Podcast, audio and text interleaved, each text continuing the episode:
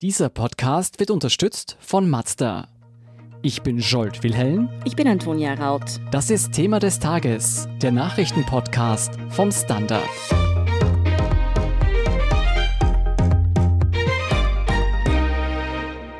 Ex-FPÖ-Innenminister Herbert Kickel macht seinem Nachfolger Karl Nehammer von der ÖVP und dem Bundesamt für Verfassungsschutz und Terrorismusbekämpfung schwere Vorwürfe. Rund um das Attentat in Wien sei jede Menge schiefgelaufen, der Innenminister deshalb rücktrittsreif. Was an den Anschuldigungen dran ist, was im Innenministerium schiefläuft und warum Kickel selbst die Vorwürfe noch zum Verhängnis werden könnten, erklärt Fabian Schmidt vom Standard. Fabian, gleich am Dienstag nach dem Terroranschlag gab es ja Razzien im Umfeld des Täters.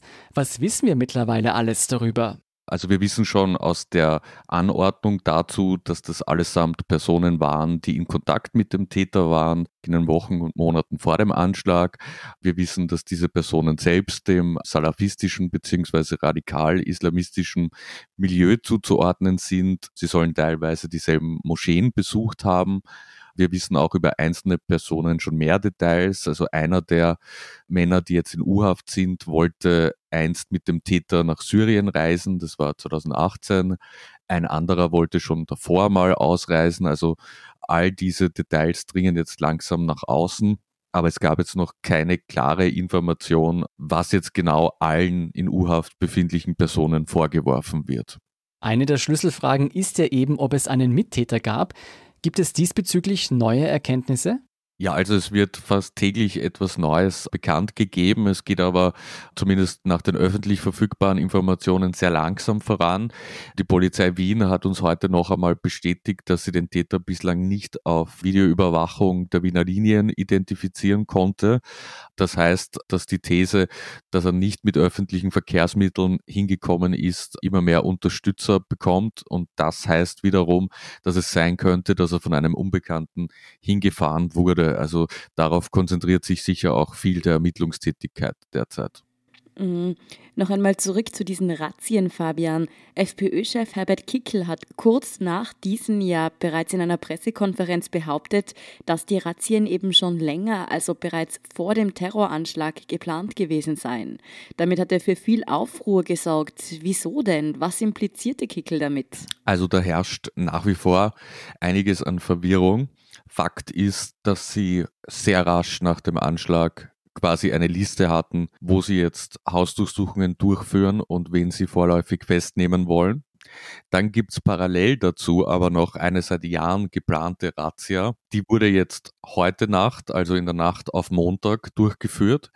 Die hat von Milieu aber eigentlich nichts mit dem Attentat zu tun. Also da geht es um die Muslimbrüderschaft, da geht es um die Frage der Terrorfinanzierung im Ausland, also vor allem die Hamas. Jetzt gibt es aber die Theorie, dass irgendwelche Täterkreise bezüglich des Attentats von der anderen Razzia erfahren haben und deshalb noch schnell quasi losgestartet sind, deswegen der Täter den Anschlag schnell am Montagabend noch durchgeführt hat. Das ist es auch, was Kickel irgendwie damit impliziert hat. Wie muss man diese Behauptungen von Kickel denn einordnen? Ist es realistisch, dass die Razzien wirklich schon länger geplant waren? Und was sagen die Behörden und Innenminister Nehammer zu diesen Vorwürfen? Also es ist schon Fakt, dass diese Razzia, die Operation, zuerst hieß sie Ramses, jetzt hieß sie Luxor, die ist schon sehr lange in Planung. Wie gesagt, zielt aber nicht auf diese Personengruppe rund um den Anschlag. Dann, dass man recht schnell eine Liste hatte an Kontaktpersonen zum Attentäter, deutet schon darauf hin, dass diese beobachtet wurden. Man weiß ja auch, dass ein Islamistentreffen mit dem Täter in Wien in einem Park im Juli beobachtet wurde vom Verfassungsschutz. Ja, aber es wurde bislang nicht bestätigt, eigentlich sehr strikt dementiert, dass es eine Razzia geben sollte, die irgendwie auf den Täter gezielt hätte. Das scheint nicht zu stimmen. Das heißt aber auch, dass der Vorwurf, dass der Täter oder die Täter möglicherweise Wind bekommen haben von dieser Razzia, nicht bestätigt wurde. Genau, das ist nicht bestätigt worden. Das ist auch eher unwahrscheinlich, aber es kann natürlich sein, dass man irgend so eine Nachricht wie sie planen eine Aktion gegen die islamistische Szene, dass irgend so etwas nach außen dringt. Aber eine konkrete Warnung würde ich persönlich jetzt auch für unwahrscheinlich halten in irgendeiner Form. Mhm, das klingt für mich aber auch, als würde es bei diesem Streit zwischen dem alten und dem neuen Innenminister um ein Politikum gehen. Bevor wir darauf genauer eingehen, erklär uns Nicht-Insider nochmal, was ist das Bundesamt für Verfassungsschutz und Terrorismusbekämpfung überhaupt? Das BVT ist eigentlich eine Mischung aus Nachrichtendienst und Polizeibehörde. Also es gibt schon auch viele Mitarbeiter, die sich jetzt mit der Gefahrenanalyse, also in die Zukunft gerichtet, beschäftigen, die gewisse gesellschaftliche Phänomene, sei es Rechtsextremismus, Linksextremismus, Islamismus, im Blick haben und da quasi die Gefahrenlage ständig evaluieren. Und gleichzeitig ist das BVD dann schon auch an Ermittlungen beteiligt. Das BVD kann auch Leute verhaften, verhören und Hausdurchsuchungen durchführen. Das unterscheidet es zum Beispiel vom deutschen Verfassungsschutz. Der kann diese operativen Dinge nicht machen. Und prinzipiell ist das BVD halt aus Polizeieinheiten gewachsen. Man hat es dann nach dem Anschlag vom 11. September 2001 relativ rasch auf die Beine gestellt, quasi an alte Polizeieinheiten gegen Terrorismus etc. zu einem neuen Amt zusammengezogen. Und seither ist so ein bisschen immer der Zwiespalt, was das BVD jetzt sein soll ob es jetzt eben ein Nachrichtendienst sein soll oder wie wichtig die polizeilichen Aufgaben sind. Gleichzeitig gibt es dann auch noch die einzelnen Landesämter. Das LVD Wien spielt ja da auch eine große Rolle in den aktuellen Ermittlungen rund um den Anschlag. Das heißt, man kann sagen, wir haben dafür, wie klein Österreich ist, haben wir eigentlich sehr breite Strukturen und das war sicher auch einer der Gründe dafür, dass gewisse Informationen nicht entsprechend bearbeitet wurden. Und sag mal, und sitzen da nur Experten und Polizisten oder sind da auch Personen, die politisch bestellt wurden? Also wir haben im BVD-Untersuchungsausschuss schon gesehen, dass es zu Postenbesetzungen gekommen ist, die unbegreiflich sind eigentlich. Also da war dann zum Beispiel plötzlich jemand für die Analyse von Asien zuständig, der keinerlei Erfahrung in diesem Gebiet gehabt hat, nur da mal gewohnt hat.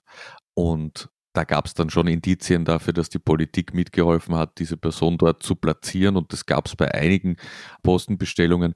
Gleichzeitig muss man sagen, dass natürlich schon viele kompetente Mitarbeiter dort sitzen. Also es ist teils so eine Mischung und deshalb ist aber auch die Stimmung im BVD immer schon relativ schwierig zwischen einzelnen Gruppierungen. Da wird einem doch schneller mal vorgeworfen, der ist nur parteipolitisch besetzt worden oder der handelt nur so oder der ist inkompetent etc. etc. Also es ist sicher nicht ein Amt, das gut funktioniert. Und um jetzt beim konkreten Beispiel zu bleiben, ist diese Aufspaltung in verschiedene politische Lager des BVT auch dafür verantwortlich, dass Kickel jetzt an diese Informationen zur Ratze gekommen ist? Ja, das kann durchaus sein. Also wir wissen ja, dass Kickel einige Personen dann in seinem Kabinett oder im Umfeld, im Generalsekretariat gehabt hat, die auch zum Beispiel beim LVD gearbeitet haben oder dass seine Umfeldpersonen gefördert hat im BVD, die Karriere machen wollten. Und da gibt es sicher Kommunikationsstrukturen, die noch funktionieren, wo Informationen nach außen fließen. Gleichzeitig muss man aber auch sagen, dass das eigentlich in jeder Behörde so ist, dass gewisse Personen Kontakt haben zu Politikern und vielleicht möglicherweise auch zu Journalisten. Also das ist halt so. Für mich klingt das aber trotzdem ziemlich problematisch, gerade wenn es da um den Bereich Terrorismusbekämpfung geht. Es ist ja doch ein Unterschied, ob das jetzt vielleicht die Corona-Ampelkommission ist, bei der die unterschiedlichen Färbungen bereits am Vorabend bekannt werden oder eben unter Umständen Informationen zu geplanten Terroranschlägen, oder? Ja, absolut. Wir haben auch die Problematik gesehen in den Ermittlungen gegen die rechtsextreme identitäre Bewegung zum Beispiel. Also ich würde jetzt der FPÖ nicht unterstellen zum Beispiel, dass sie mit Islamisten sympathisieren oder Verbindungen haben, aber zu den Identitären sehr wohl. Tirol. Und da gab es unter der Ära Kickel schon immer wieder Befürchtungen, dass Informationen aus dem BVD oder Landesämtern über das politisch zuständige Personal im Ministerium nach außen gegangen sind. Es ist auf jeden Fall nicht perfekt, nicht optimal. Gleichzeitig muss man sagen, dass natürlich Politiker auch die Ansprechpersonen sind, wenn etwas schief läuft in einer Behörde.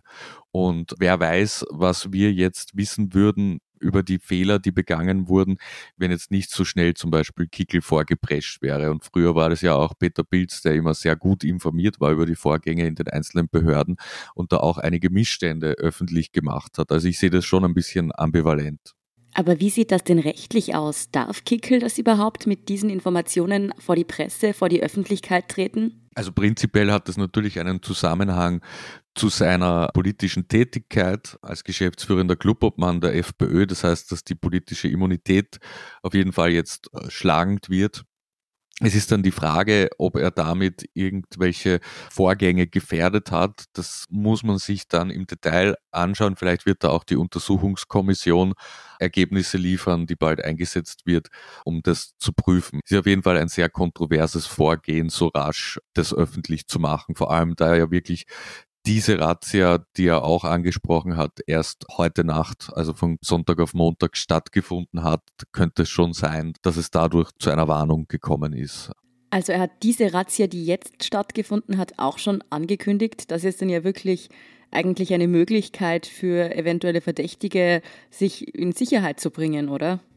Ja, wobei er da nicht genau gesagt hat, natürlich, wer die Ziele sind. Ich glaube, er hat auch nicht gesagt, dass viele Akteure der Muslimbrüderschaft Zielpersonen gewesen wären, aber gleichzeitig hat er jetzt so wahnsinnig viel verraten? Ich, ich, weiß es nicht. Also es ist eigentlich relativ naheliegend, dass nach einem islamistischen Anschlag der Ermittlungsdruck auf die gesamte islamistische Szene erhöht wird. Also wenn jemand da etwas zu verbergen hat, dann ist er wahrscheinlich seit dem Anschlag sowieso in höchster Alarmbereitschaft. Deshalb würde ich das auch nicht zu hoch hängen. Was wissen wir denn, wie Juristen diese Situation sehen? Könnte es sein, dass Kickel damit eine Straftat begangen hat? Ja, das könnte natürlich schon sein. Vor allem ist auch die Frage, ob er jetzt eine Person zum Beispiel angestiftet hat, ihm das zu verraten. Das ist ja bei uns Journalisten auch immer eine Schwierigkeit, weil wenn man die Anstiftung zum Amtsmissbrauch, also wenn bewiesen werden kann, dass ich zum Beispiel zu jemandem sage, sag das, bitte sagen wir das, etc., das wäre natürlich schon strafbar, wenngleich natürlich immer sich der Ermittlungsdruck eher auf die Quelle richtet als auf die Person, wo das dann hinfließt. Von welchem Strafbestand würden wir dann reden? Also ich würde meinen, dass man da eher gelindere Strafbestände nimmt. Das wäre dann Amtsmissbrauch. Also nicht Hochverrat oder so irgendwas? Nein, nein. Das glaube ich nicht. Wir sind ja nicht die USA. Fabian, die Frage, die jetzt natürlich auch viele beschäftigt ist und die wir auch schon in unserem Podcast vergangene Woche besprochen haben. Welche Schuld trifft denn das Innenministerium an dem Anschlag? Ja, man muss da natürlich schon auch die einzelnen Organisationseinheiten sehen. Man hat das BVD, das auch den Kontakt in die Slowakei gehabt hat und nach Deutschland, das also gewusst hat, es gibt ein internationales Dschihadistentreffen quasi in einem Park in Wien im Juli, wo der Täter dabei war, das gewusst hat, Munitionskaufversuch in der Slowakei. Dann gibt es gleichzeitig noch das LVT Wien, da ist der Chef ja schon zurückgetreten oder zurückgetreten worden, das eben dann operationell zuständig war, Beobachtungen gemacht hat und offenbar eine falsche Gefahrenanalyse abgeliefert hat.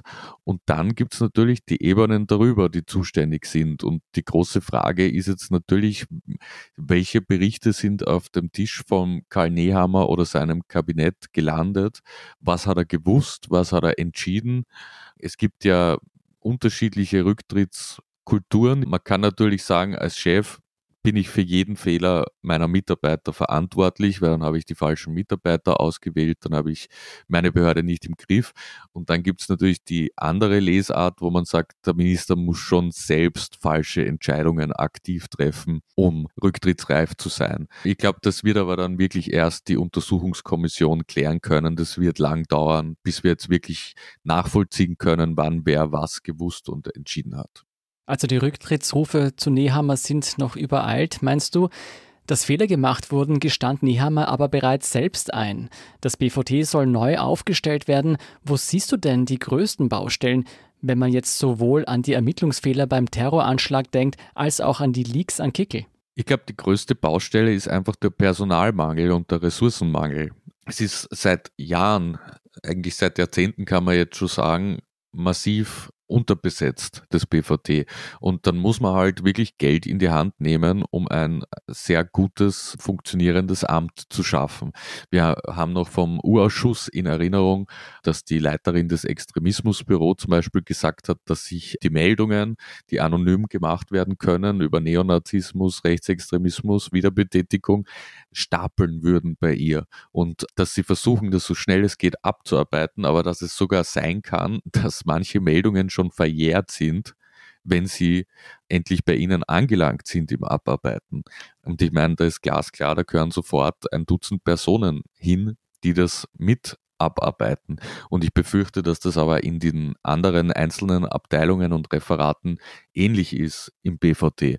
Das ist mal der eine Punkt. Und der zweite Punkt ist, dass man schon das Führungspersonal besser auswählen soll und da weniger das Parteibuch, sondern mehr auch die Kompetenz und auch die soziale Kompetenz eine Rolle spielen soll. Ich meine, wir haben da wirklich, was wir über den Urschuss gesehen haben, also man kann das gar nicht in Worte fassen. Da gibt es einen Abteilungsleiter, der irgendwie erzkatholisch war und die Mitarbeiterinnen drangsaliert hat, dass sie irgendwie in der Hölle schmoren werden und ob sie, ob sie eh sündenfrei leben. Ja, tatsächlich, der ist jetzt dann suspendiert worden. Wir haben einen anderen, der irgendwie im Hintergrund Geschäfte gemacht hat und dann plötzlich im Burnout war. Also es ist ganz absurd, was für Leute da teilweise in hohe Stellen gelangen und wo man auch lang zuschaut, was die treiben. Und das muss auf jeden Fall sehr rasch sehr anders werden. Vielen Dank jedenfalls, Fabian Schmidt, dass du nicht nur zuschaust, sondern auch genau hinschaust. Danke. Wir sind gleich zurück.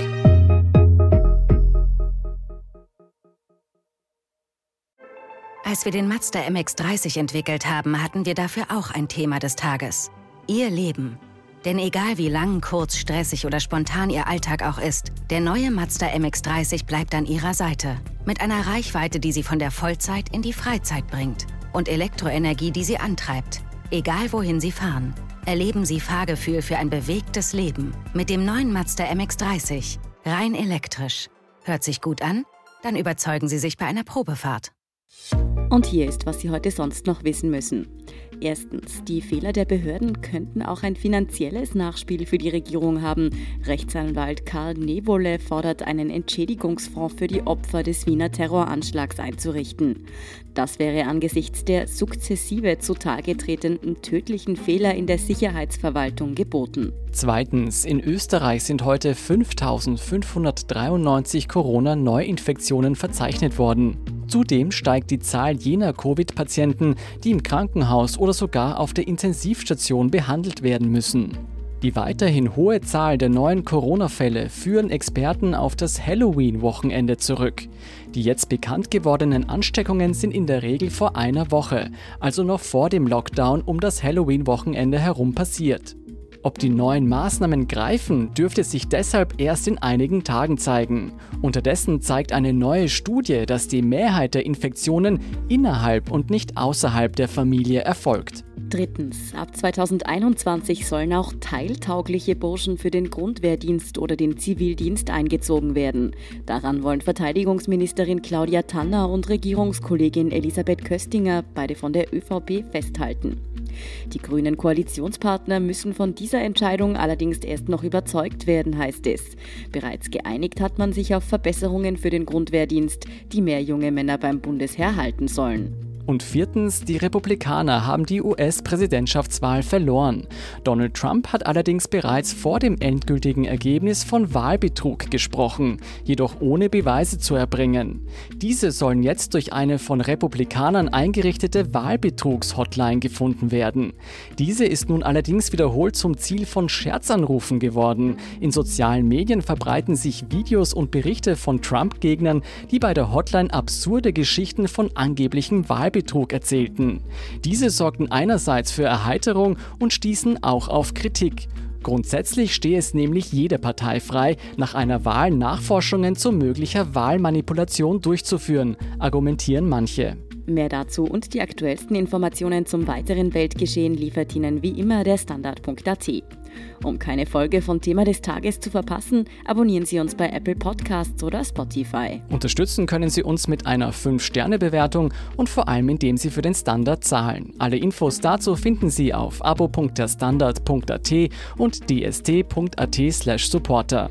Danke für Ihre Unterstützung. Ich bin Jolt Wilhelm. Ich bin Antonia Raut. Baba und bis zum nächsten Mal.